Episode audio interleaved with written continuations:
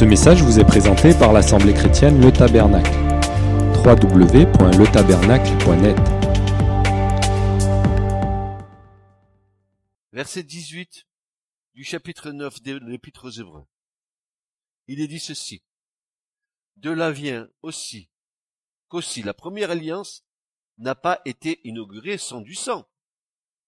Car chaque commandement, pour ce qui concerne la loi, a été proclamé par Moïse à tout le peuple. Tout le peuple a entendu la loi. Tout le peuple a entendu les dix commandements. Tous. Parce que la loi qui est transmise au peuple d'Israël, c'est une loi divine qui vient d'en haut. C'est une loi qui fait loi dans le royaume de Dieu.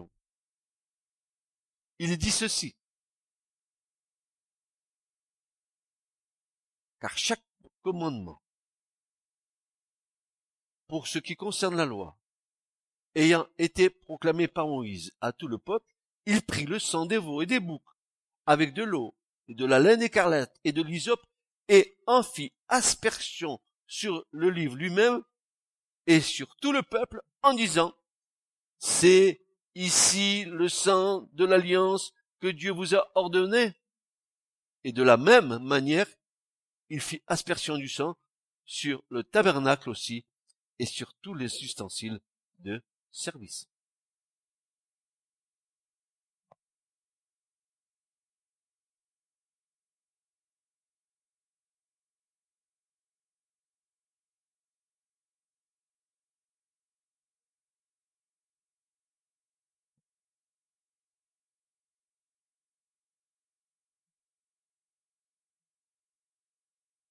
La loi est donc nécessaire pour le fonctionnement du parvis.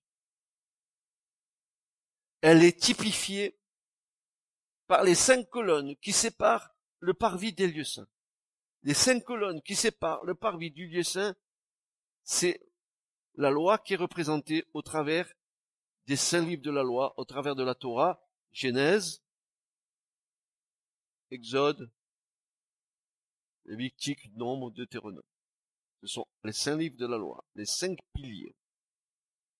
Le parvis, c'est le lieu où la justice de Dieu s'exerce. Tu imagines bien que si tu veux avoir la vie de l'esprit en toi, si tu veux vivre par l'esprit, si tu veux être enseigné par l'esprit, il te faut naître de nouveau, passer d'abord par la justice de Dieu.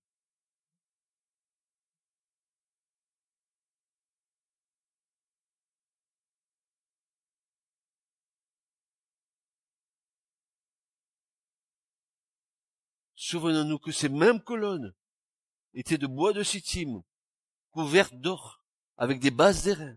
Dieu nous révèle que la question du péché a été réglé pour toujours et que cela vient uniquement que par lui.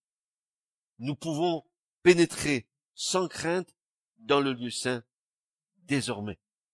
Sans la loi, je le dis bien, sans la loi, le tabernacle n'avait aucune raison d'exister. Parce que si la loi te condamnait, il fallait bien qu'il y ait le moyen pour que tu sois pardonné. Le pardon, c'était l'autel. C'était la croix. Sans la loi, le tabernacle n'avait aucune raison d'exister. L'autel des, élus, des holocaustes, la cuve des reins, euh, le sang non plus n'a aucune raison d'être versé. Pas besoin que le sang soit versé s'il n'y a pas de loi.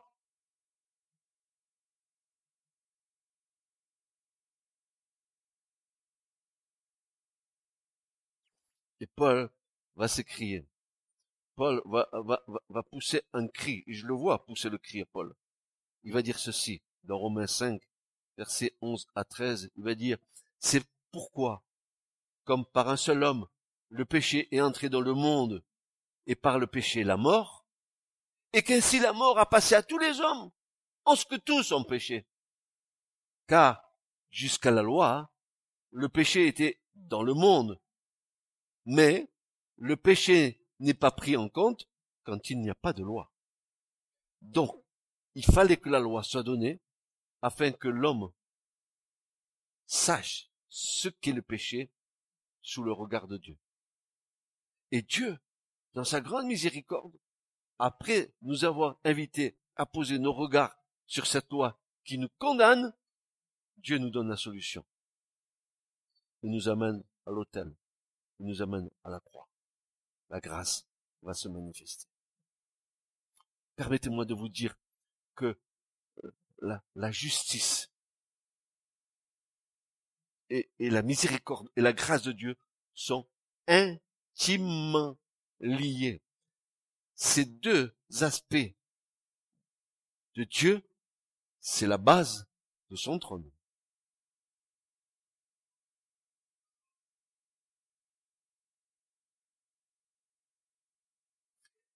Ces éléments de culte, l'autel, la cuve, etc., ne pouvaient fonctionner comme éléments de justice sans le sceau du sang garantissant que la justice de Dieu était pleinement satisfaite. L'autel n'aurait aucune valeur si le sang n'avait pas coulé. Euh, la cuve des reins n'a aucune valeur si elle n'avait pas été aspergée de sang et ointe d'huile, comme l'autel, comme le, chandelier, comme la table des peines propositions, comme l'autel des parfums, comme l'arche de l'alliance.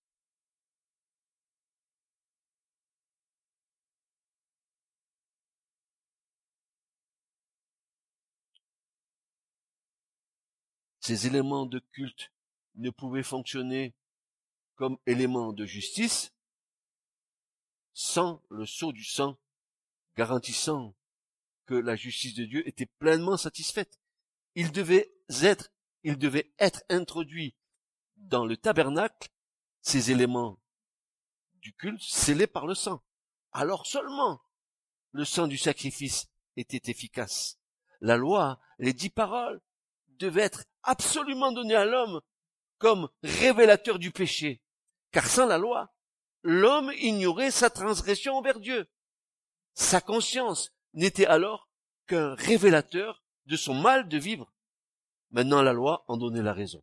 Voilà, tu vis mal parce que c'est ça, c'est ça, c'est ça, c'est ça. Hein, tu vis mal parce que c'est ça. Tu as transgressé la loi. Tu as menti, tu as volé, tu as triché, tu as fait l'adultère. Maintenant, tu as des, tu as, des raisons de savoir pourquoi. Mais sans la loi, la conscience était le révélateur de ton mal de vivre, mais elle n'avait aucun pouvoir de quoi que ce soit pour être pardonné. C'est pour ça que la conscience a toujours été quelque chose qui a euh, mal mis à l'aise l'homme. L'homme, il fait tout quand il est sans Dieu pour étouffer sa conscience. Tout, le mal qu'il le fait, il le sait. Mais il l'enfouit au fond de lui-même. Il étouffe sa conscience. Il étouffe. Euh, euh, la conscience n'était qu'un révélateur de, de son mal de vivre, mais n'avait pas le remède. Le remède, c'est la loi qui vient te révéler ce en quoi tu as péché. Et alors, le sang est efficace. Le sang de la croix, le sang de l'agneau. Voici l'agneau de Dieu qui ôte le péché du monde. Ce sang-là est, capable de te purifier.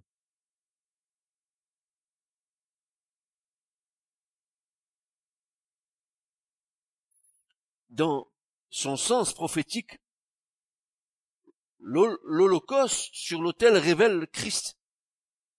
Il représente Christ dans sa parfaite consécration et dans le, dans le don total de lui-même à Dieu. Quand bien même l'expiation est clairement exprimée dans l'Holocauste, elle n'en est pas pour autant la caractéristique essentielle. Je voudrais partager avec vous quelque chose pour vous bien que nous comprenions, n'est-ce pas, que au dehors, en dehors de la notion euh, du péché qui est ôté, Christ est venu accomplir autre chose qui va, qui, va, donner à cette œuvre une dimension euh, universelle.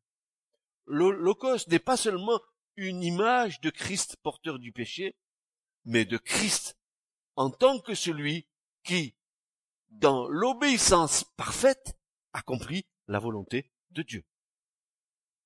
La croix, hein, c'est le summum de l'obéissance de Christ. C'est le summum de la soumission de Christ à son Père. Bien sûr que le péché va être ôté, bien sûr que le sang va couler, mais sans l'obéissance, ces choses n'auraient jamais été faites.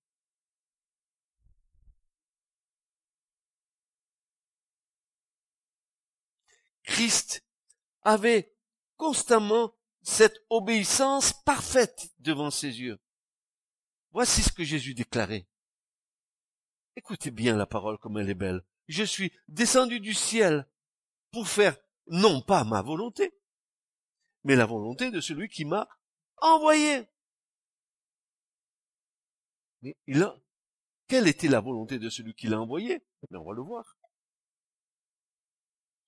Toute l'œuvre d'expiation, Christ la comprenait comme l'exécution obéissante d'un ordre divin. Il obéissait à son Père.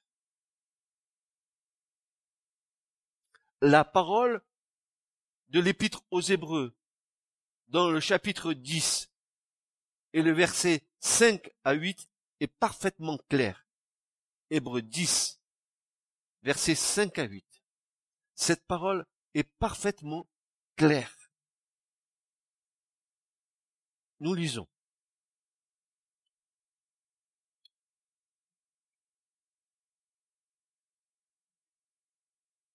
C'est pourquoi, en entrant dans le monde, il dit, Christ, tu n'as pas voulu de sacrifice ni d'offrande, mais tu m'as formé un corps. Tu n'as pas pris plaisir aux holocaustes, ni aux sacrifices pour le péché. Alors j'ai dit, voici, je viens. Il est écrit de moi dans le rôle du livre pour faire, au Dieu, ta volonté. Voici, je viens. Pourquoi faire? Pour faire, au Dieu, ta volonté. Et pour faire ta volonté, qu'a fait le Père? Il lui a formé un corps. Il fallait que Christ s'incarne. Il fallait que ce soit un homme qui vienne au milieu des hommes pour le rachat de l'humanité. Tu m'as formé un corps. Nous allons voir ce que Dieu a fait. C'est fantastique là. Christ se considère lui-même comme la réalité préfigurée par l'Holocauste. Faire ta volonté signifie pour lui s'offrir lui-même comme le véritable Holocauste. Ce que Dieu l'avait mis en état de faire en lui formant un corps. Il lui a formé un corps pour Christ aille à la croix comme un, holocauste, comme un sacrifice. Il lui a formé un corps pour aller se faire sacrifier à la croix en versant son sang pour que la justice de Dieu soit satisfaite, pour que la loi de Dieu soit satisfaite, pour que l'alliance de Dieu soit satisfaite. Christ, il n'est pas venu simplement porter nos péchés et ôter notre péché, il est venu accomplir toute la volonté du Père.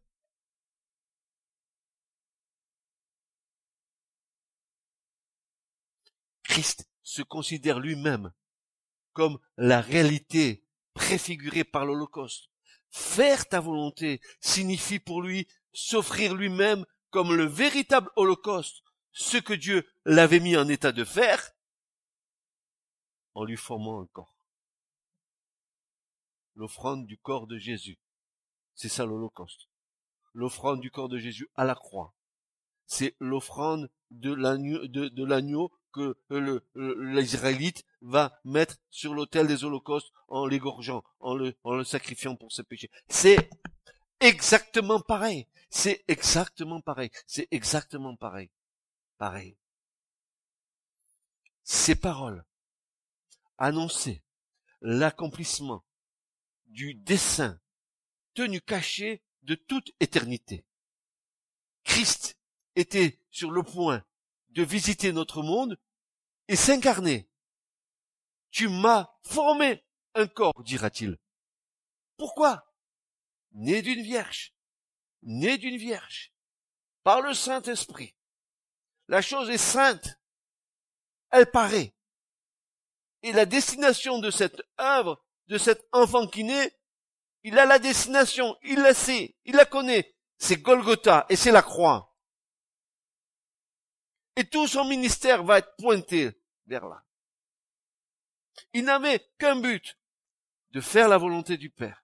Il n'avait qu'un but, de sauver la création que nous sommes. Il n'avait qu'un but, d'ôter le péché de nos vies. Il n'avait qu'un but, parce qu'il nous aimait, de nous sauver.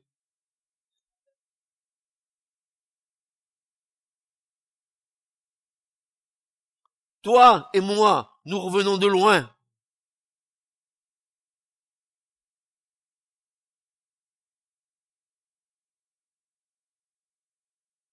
De très loin.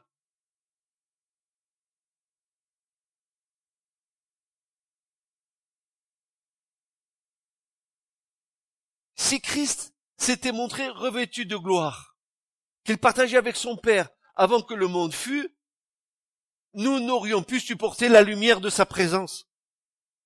S'il était venu en tant que Dieu, impossible. Jean, il a vu glorifié dans l'Apocalypse. Il était, il est tombé raide, mort. Qui pourrait soutenir la présence de Dieu?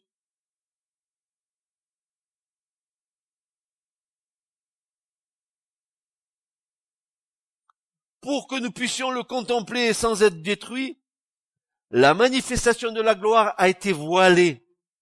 Voilée. Christ, la divinité s'est cachée dans l'humanité. Elle s'est cachée afin de ne pas nous détruire, afin que l'homme voie Dieu fait chair.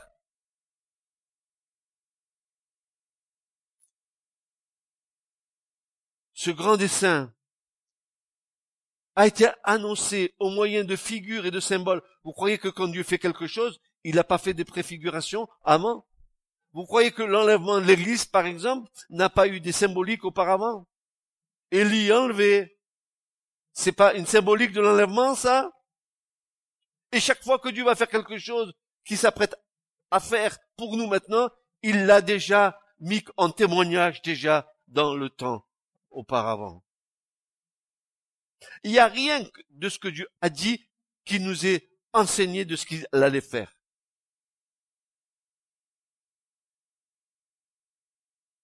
Ce grand dessein a été annoncé au moyen de figures et de symboles. Le buisson ardent dans lequel euh, le Christ se montra à Moïse, faisant connaître Dieu. Le symbole choisi pour représenter la divinité était un simple buisson, n'ayant rien d'attrayant. Et ça, cela nous fait penser au prophète Isaïe qui déclare que le Christ n'avait rien pour attirer notre regard. Rien. Il n'avait aucune beauté qui pût le recommander aux yeux des hommes. Il était néanmoins Dieu incarné. Lumière du ciel et de la terre. Sa gloire était voilée, sa grandeur et sa majesté étaient cachées pour lui permettre de s'approcher des hommes affligés et tentés. Sinon, demandez à Moïse quand il a dit montre-moi ta gloire et vous allez voir que Moïse, il est sorti de l'affaire. Si Dieu met pas la main, Moïse il est détruit. Et pendant des jours et des jours et des jours, Moïse, il, était rouge de la gloire de Dieu. Il avait un voile sur lui, tellement qu'il était lumineux. Lumineux. Dieu est lumière.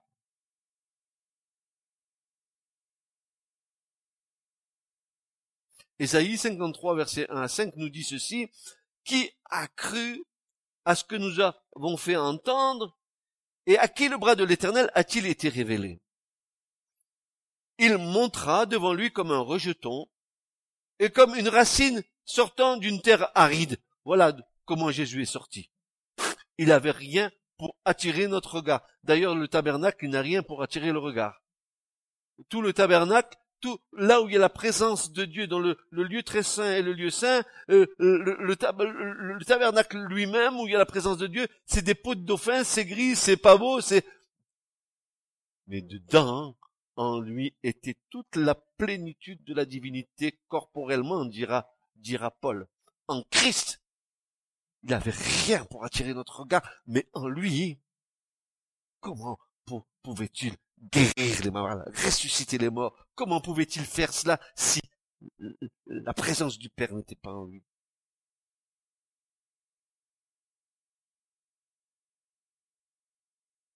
Il n'avait ni forme ni éclat, éclat quand nous le voyons. Il n'a point d'apparence en lui pour nous le faire désirer. Mais Jésus, c'était un brave juif, brun, et non, c'était pas un blanc avec des yeux bleus, hein. Certainement pas. C'était un, un, il, est né d'une mère lévite, hein, hein, hein. il est né vraiment dans, la nation juive. Les juifs, c'est un peu comme les espagnols, hein. Moreno, les yeux marrons, euh, c'est un juif. Il n'y a point d'apparence en lui pour nous le faire désirer. Il est méprisé et délaissé des hommes, homme de douleur, et sachant ce que c'est que la langueur, et comme quelqu'un de qui on cache sa face, il est méprisé. Et nous n'avons eu pour lui aucune estime. Certainement, lui a porté nos longueurs et s'est chargé de nos douleurs. Et nous, bonnes d'imbéciles que nous sommes, nous l'avons estimé, battu, frappé de Dieu et affligé.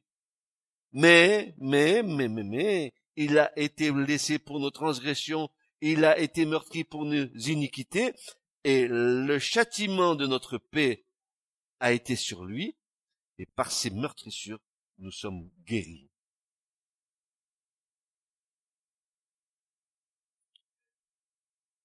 À un moment donné, Jésus va dire, oh, Soyez remplis de la parole, mes frères et sœurs. Vous verrez, soyez remplis et vous ferez des, vous, ferez des expériences avec le Saint-Esprit, parce que le Saint-Esprit, c'est, c'est, c'est quelqu'un et qui, qui, qui est en communion avec vous et qui est capable au moment opportun de tirer de notre bon trésor les, les versets qui sont adéquats lorsque nous annonçons le royaume de Dieu. Et, et c'est ce que Jésus a dit dans l'évangile de Luc, il va dire que je suis à l'étroit dans cette tente le Dieu qui remplit l'univers, il était à l'étroit dans un corps d'homme. Il est venu pour quoi faire?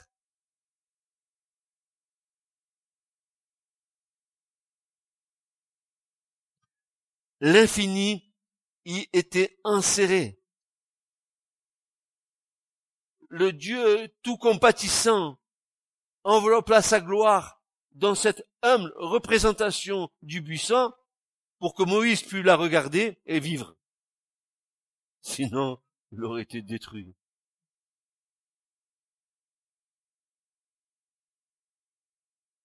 C'est ainsi que le Christ allait venir, semblable aux hommes, pour transformer notre corps avili.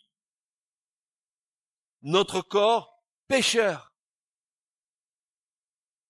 C'est pour ça que la grâce de Dieu, nous la, la vivrons si nous allons jusqu'au bout de notre espérance et de notre foi, quand au son de la trompette de Dieu, les morts corruptibles que nous sommes ressusciteront en mort incorruptible. Le revêtement de la gloire de Dieu sur nos vies. Vous croyez que, que, que je suis en train d'enseigner des, des, des enseignements euh, métaphysiques, philosophiques, euh, que je suis en train de, de, de, vous dire de belles choses, etc. Non, je suis en train de vous dire une vérité que vous devez avoir au fond de votre cœur, parce que ça, c'est la vérité. Et c'est pas ma vérité, c'est la vérité de la parole de Dieu.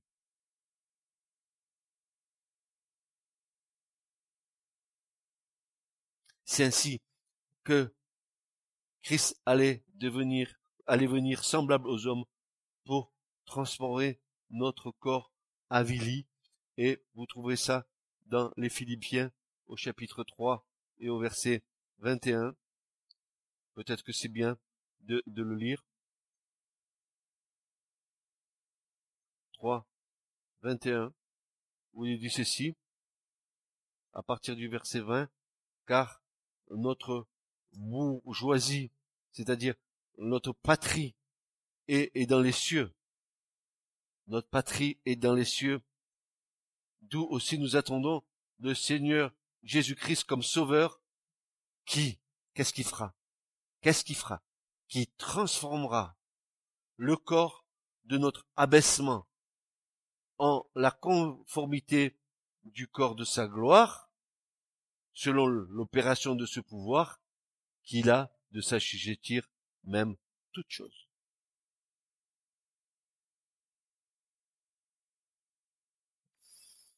Il va transformer nos corps avilis. Vous savez que nous allons à la mort à cause du péché. Car le salaire du péché, c'est la mort. Mais, mais, mais, mais, mais, mais, le don gratuit de Dieu, c'est la vie éternelle en Jésus-Christ. Il y a le choix à faire. Tu passeras par la mort, je passerai par la mort. Et moi avant vous. Mais je sais en qui j'espère. Je sais. Et je sais que quand mes yeux se fermeront à cette terre, je verrai les anges venir me chercher. Je le sais. Ils viendront ils m'accompagneront jusqu'au bout. C'est soit les anges qui viennent te prendre, soit les démons. T'as pas le choix. Si c'est les démons, tu iras avec, avec, avec, avec, avec le maître des lieux de ténèbres, hein, dans les temps de feu de souffle, avec le diable et tous ses démons. À moins que tu aies choisi la voie royale, celle qui te mène dans le royaume de Dieu, avec Christ comme roi. Alors, voici comment Paul va, va, va parler de cette obéissance dans, l'offrande de son corps du Christ. Il, le dit dans Philippiens 2, verset 6 à 9. Et, si vous avez vos Bibles, franchement, tous ces versets, soulignez-les, soulignez-les parce que ils sont d'une grande puissance. Voici ce que dit Philippiens chapitre 2 versets 6 à 9. Étant en forme de Dieu, n'a pas regardé comme objet à ravir d'être égal à Dieu, mais il s'est anéanti lui-même, prenant la forme d'esclave, étant fait à la ressemblance des hommes, étant trouvé en figure comme un homme.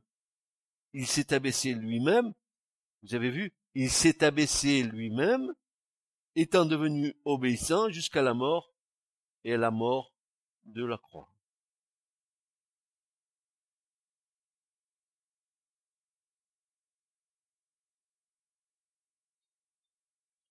Vous avez bien, compris, il s'est anéanti, il s'est abaissé lui-même alors il y en avait un qui avait dit autre chose, c'était Lucifer qui avait dit, j'élèverai mon trône au-dessus des étoiles de Dieu.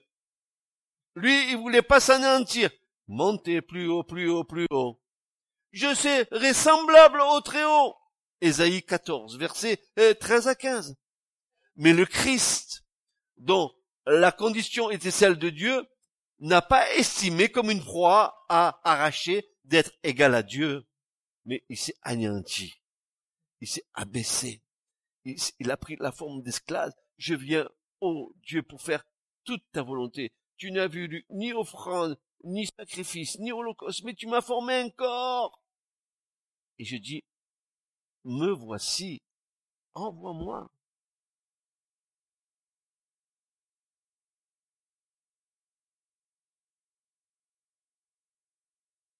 Christ a manifesté un caractère opposé à celui de Satan.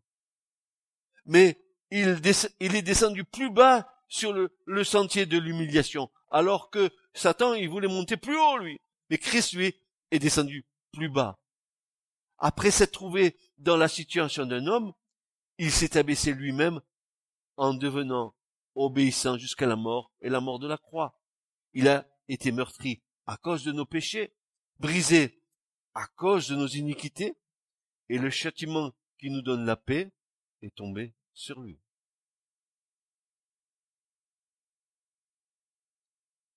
Maintenant, je vais vous communiquer quelque chose que vous n'avez peut-être jamais entendu. C'est un cadeau de ma part. Des fois, il y a des choses que le Seigneur me donne que je ne partage pas. Parce que j'estime que c'est pas le moment, c'est pas le temps encore. Mais ce que je vais vous donner là, c'est quelque chose qui, qui, qui mérite toute notre attention. Exode 29, versets 42 à 43.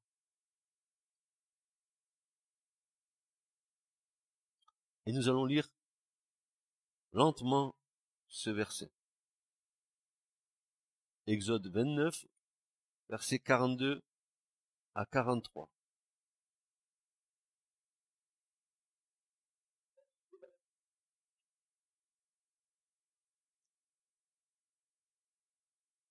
C'est Dieu qui parle à Moïse. Il va lui dire ceci. Ce sera l'holocauste continuel. Et si vous regardez le mot en hébreu tamid, c'est plutôt l'holocauste perpétuel. En vos générations, à l'entrée de la tente de destination devant l'éternel, regardez bien ce qu'il est dit là, où je me rends, où je me rencontrerai avec vous pour y parler avec toi. Je me rencontrerai moi-même avec vous pour y parler avec toi.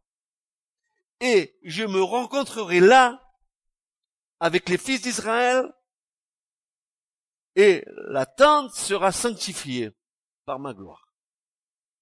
C'est assez.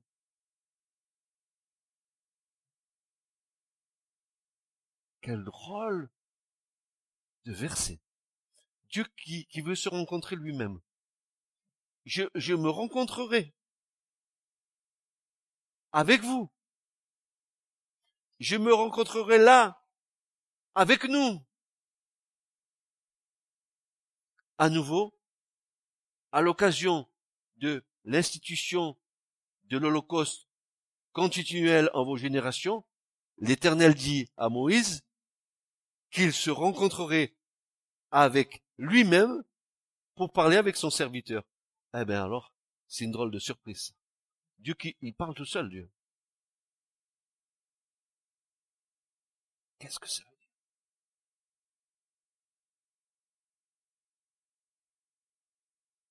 Oui, écoutez bien. Lorsque Dieu vient à notre rencontre, il se rencontre avec lui-même, car en nous, il y a l'image de Christ.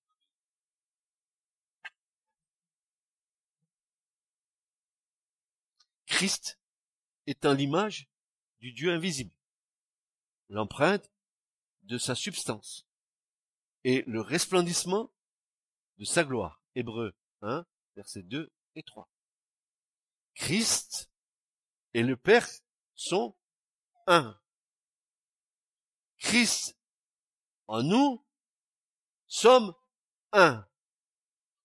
Le Père et nous sommes un.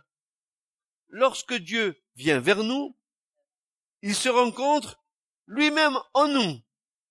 Il retrouve en nous son image. Pourquoi il retrouve en nous son image? Souvenez-vous de ce que Dieu a dit déjà à la création. Faisons l'homme à notre image, à notre ressemblance. Nous avons en nous du divin, encore pire maintenant, parce que Christ vit en nous nous avons en nous l'image de Dieu. Dieu, quand il se rencontre avec lui-même, il voit en nous l'image de Christ, son Fils. Et le Fils et lui sont un.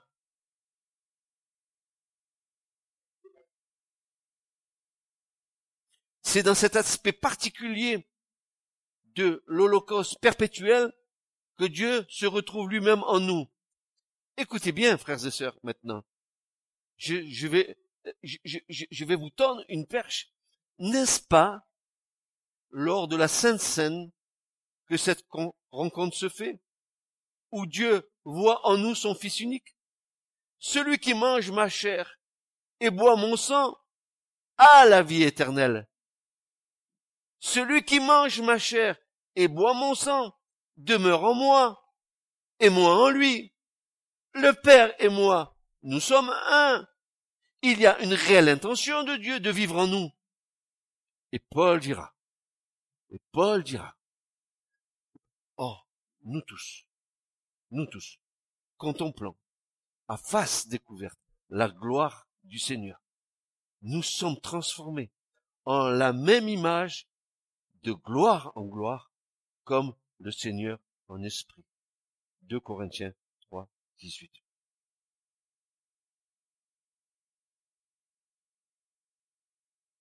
Dieu se rencontre avec nous dans la Sainte Seine.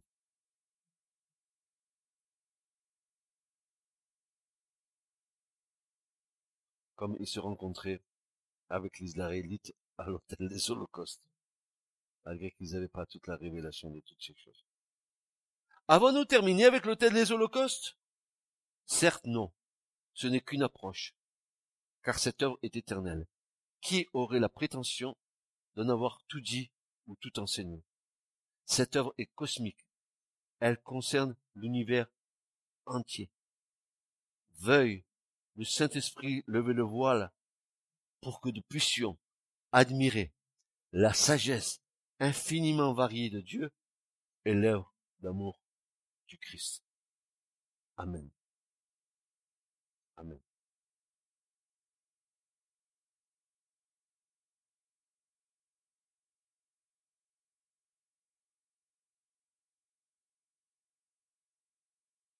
Qui est suffisant pour parler de ces choses, Seigneur. Pardonne-moi. Pardonne-moi.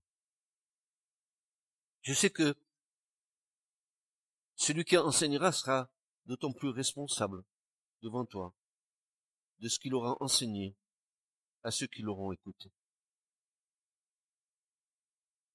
Et je sais quel poids est sur mes épaules. Aussi ce soir, Seigneur, j'ai donné mon cœur, j'ai donné ma vie à cet enseignement. J'ai voulu te glorifier à toi seul, Seigneur, pas, oh non pas, non pas, pas à moi, non pas à l'homme, mais, comme dit le psalmiste, à ton nom, à ton nom donne gloire, Seigneur. Que sommes-nous Rien. Tu nous as fait la grâce de comprendre. Tu as distillé la parole de vie en nous. Tu as déposé en nous des trésors. Et nous sommes, nous, responsables des trésors que tu as posés en nous. Car notre capacité vient de toi. Les talents que tu nous as donnés viennent de toi.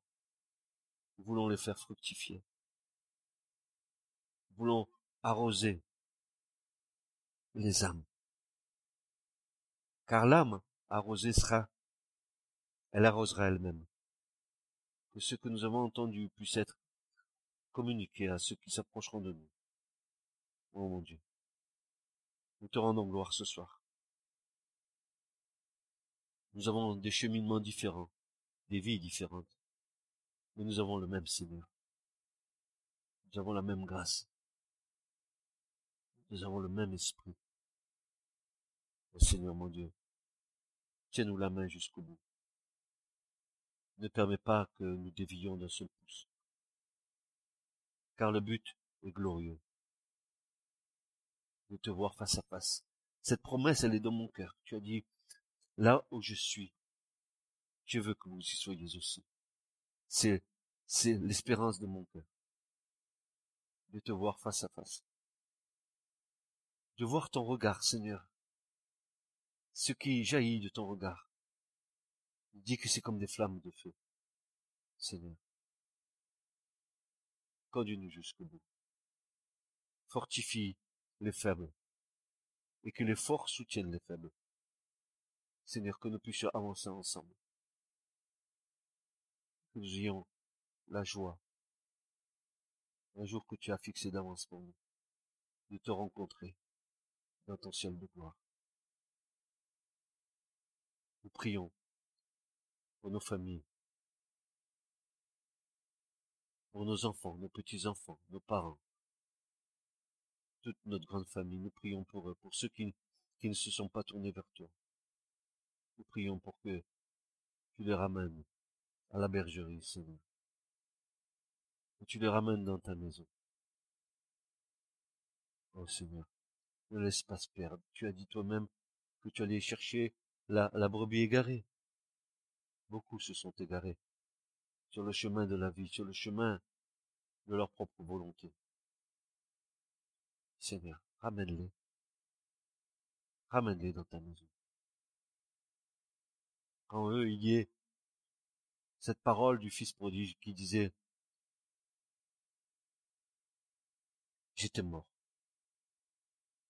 Voici. Je suis revenu à la vie. Ne les oublie pas, Seigneur. À cause de notre foi. À cause de nos prières. Fais-les rentrer dans ta bergerie. Dans le nom de Jésus, le Christ. Et pas ton cher Saint-Esprit. Attire-les. Attire-les à toi. Ne laisse pas se perdre. Amen.